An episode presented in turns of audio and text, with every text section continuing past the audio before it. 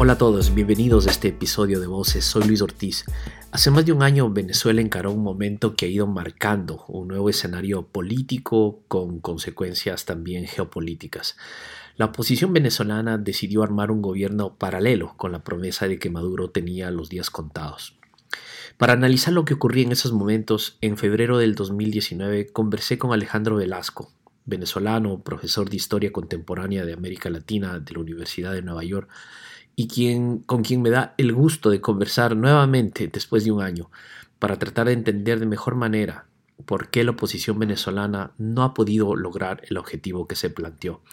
También conversamos con Alejandro sobre los últimos acontecimientos que se han dado en estas últimas semanas, en el que Estados Unidos, en medio de una pandemia, ha emprendido una estrategia tanto militar, diplomática y judicial para acelerar lo que parece ser su objetivo, que es el cambio de régimen en Venezuela. Alejandro, gracias por estar con nosotros en este episodio. No, gracias a ti, muchas gracias. Oye, bueno, ya ha pasado un año desde que conversamos la última vez y, por un lado se podría decir que Venezuela ha sucedido muchas cosas, pero por otro lado que no ha pasado nada. Yo creo que depende cómo lo ves esto, ¿no? Y creo que tiene que ver mucho con las expectativas que se generaron hace más de un año cuando este segmento de la oposición optó por una nueva estrategia que era de, crear un gobierno paralelo con la figura de Juan Guaidó a la cabeza. Ahora, todo, esto y esta imagen y mensaje que se creó alrededor de él y que básicamente enviaba el mensaje de que el régimen de Maduro tenía los días contados,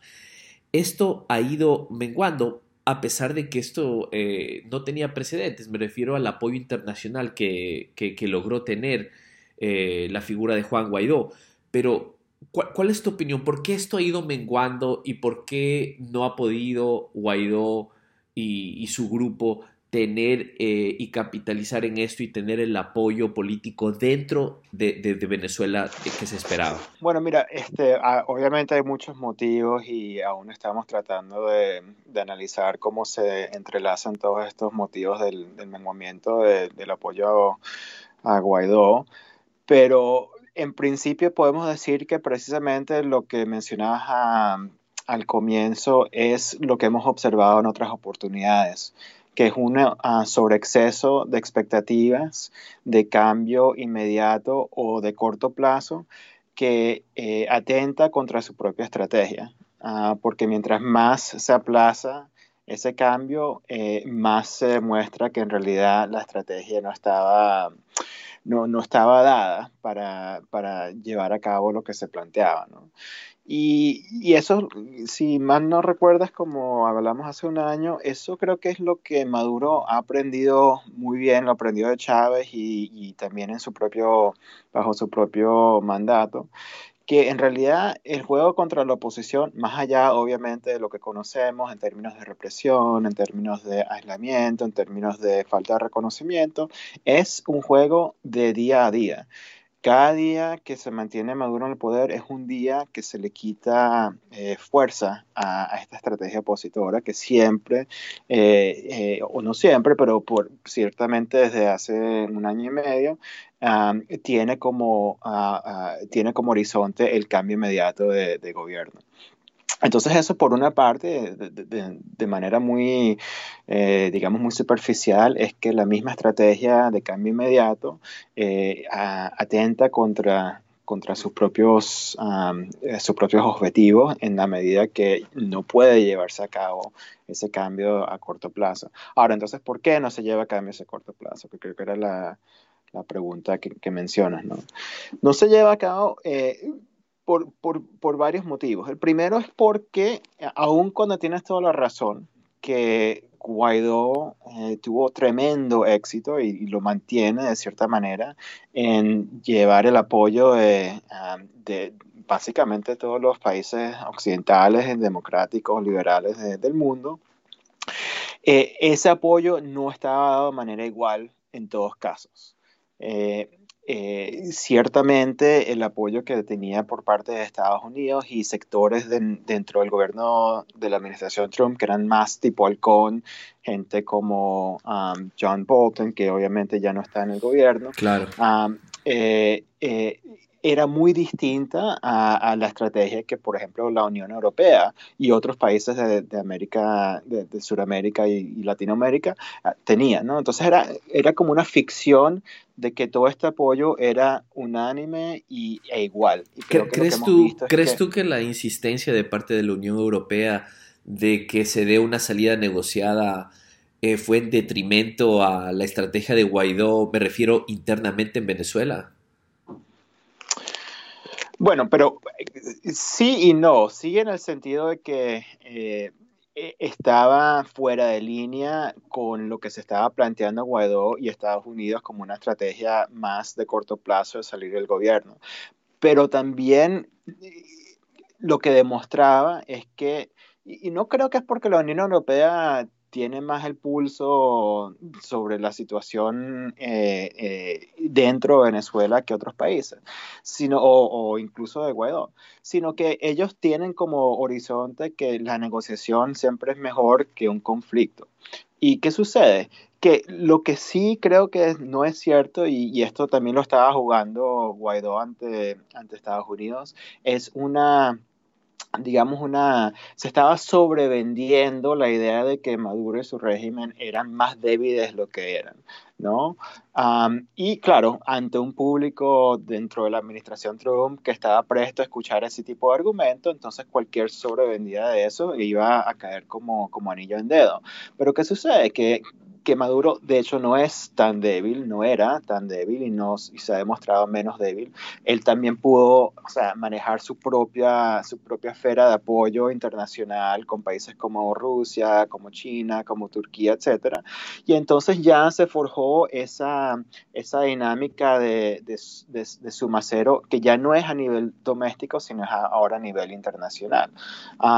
El otro punto ahí que creo que es importante eh, mencionar es que de hecho ya desde el 2017, pero ciertamente desde 2018 se, se, se aferra a esta dinámica, de, es, es, importante pensar a la oposición eh, no solamente dividida, que es un tema que, que, ya es de larga data, sino que en realidad hay dos tipos de oposiciones que obedecen a intereses muy distintos e incluso contradictorios. ¿A qué te refieres? bueno, hay una oposición doméstica y hay una posición internacional, una, una oposición que, que, se maneja más que todo en el ámbito internacional y que ha tenido tremendo éxito en términos de, ah, como hemos venido hablando, eh, eh, sacarle el apoyo a, a, a, estos, a estos marcos internacionales, pero eso, y claro, los intereses de una posición a lo externo es muy distinta a los intereses de una posición a lo doméstico, porque eh, en lo interno lo que se ve es esa, ese intento de tratar de, no solamente ese intento, pero esa, ese reconocimiento que Maduro no, no es tan débil como se le pinta afuera, ¿no? Entonces, en ese sentido, estas dos oposiciones han tenido muy, se le han visto muy difíciles en tratar de, de, tener un lineamiento más estable en la una y la otra, y eso, por ejemplo, eh, lo hemos visto eh, sé que vamos a entrar en esto un poquito más tarde quizás,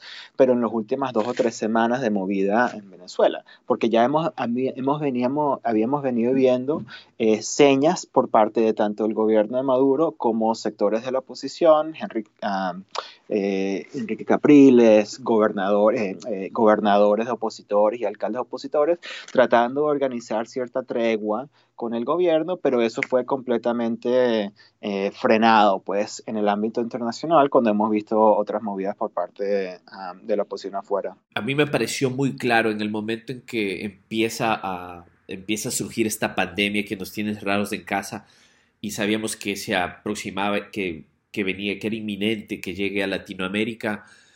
Ahí hay estos actores, ¿no? Como Enrique Capriles, que llama una tregua a, eh, poder usar el apoyo interno y, la autoridad que tiene, más que eh, el apoyo que tenga Maduro, pero la autoridad que ejerce, el poder que ejerce dentro de Venezuela y usar el reconocimiento internacional que tiene Guaidó para dar una salida temporal o una salida humanitaria para que Venezuela pueda eh, enfrentar la pandemia. ¿no? Eh, cuando se da esto, también no me parece menor los comentarios de la Unión Europea cuando eh, dieron cierto por lo menos iban a considerar el pedido del, gobierno de Maduro para el al Fondo Monetario Internacional para un financiamiento, ¿no? Algo también que no tenía precedentes. Menciono estas dos cosas porque ahí me parece que Estados Unidos pone el acelerador a su estrategia de cambio de régimen. Y aquí se dan tres cosas que quisiera preguntarte, eh, que yo veo. La uno, por un lado judicial, un tema judicial, el otro diplomático y el otro militar a mi juicio parecen casi hasta contradictorios, pero ¿por qué nos ayudas a desgranar estas tres, estas tres eh, pilares que ha hecho Estados Unidos en las últimas dos semanas? Sí, o sea, la movida en las últimas dos semanas ha sido no solamente impresionante en términos de ritmo, sino que sino también impresionante en términos de timing, ¿no? Eh, eh, precisamente en el auge de esta de esta crisis global, de esta pandemia global, uno no se esperaría que fuese ahora que que, como bien dijiste, Estados Unidos pusiera el, el, pie al acelerador de, de, esta estrategia de cambio de régimen, ¿no? Pero también ellos creo que ven esto como una oportunidad. Ahora, tienes esos tres temas a, plantear, ¿no? El primero es el judicial.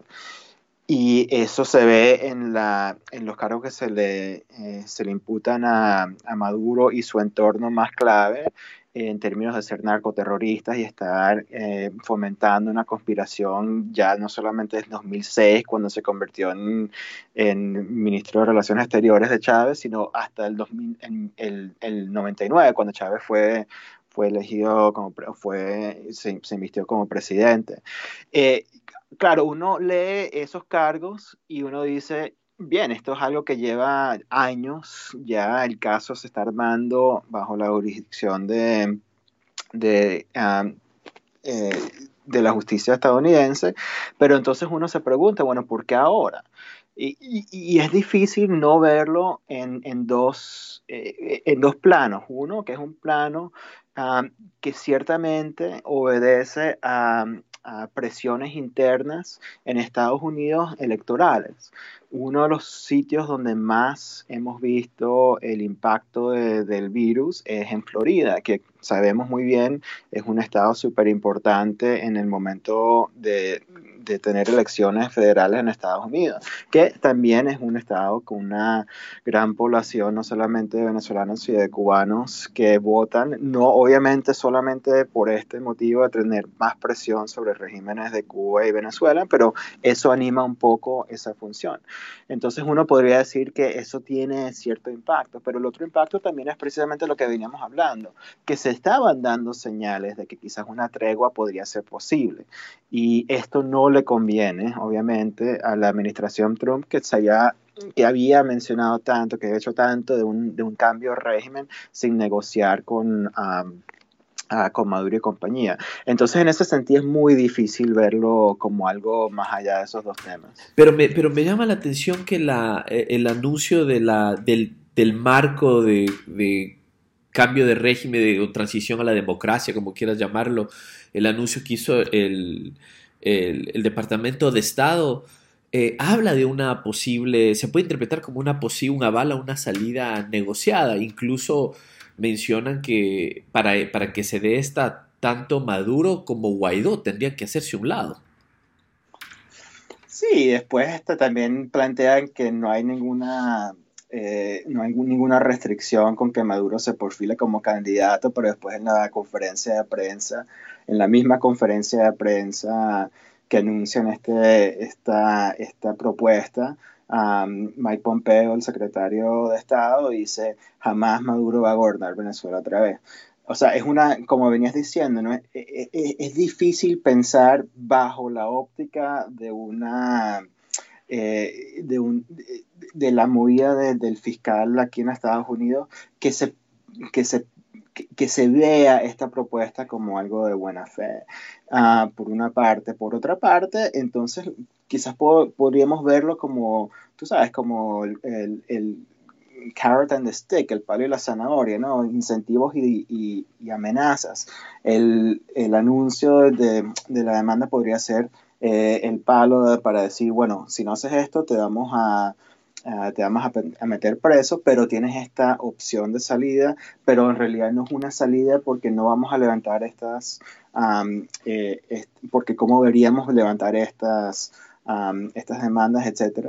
Y entonces ya está el lado militar, que es desplegar a, la Marina estadounidense en, las orillas, en las costas caribeñas, por una parte por, por, temas de, narcotráfico, pero para nadie debería ser una sorpresa que en realidad obedece a otros temas, que es impulsar cierta fuerza y cierta presión ante, ante Maduro.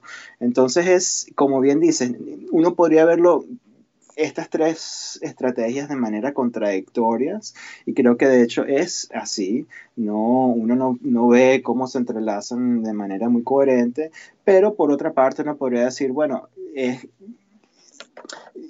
demuestran cierta, ah, cierto reconocimiento de las distintas aristas que aún se mantienen vivas dentro de el, en el seno del gobierno de Estados Unidos. ¿Cuál va a tener más éxito? Es la, la pregunta del millón, ¿no? Claro. Alejandro, muchísimas gracias por tu tiempo. No, a ti, Luis, gracias.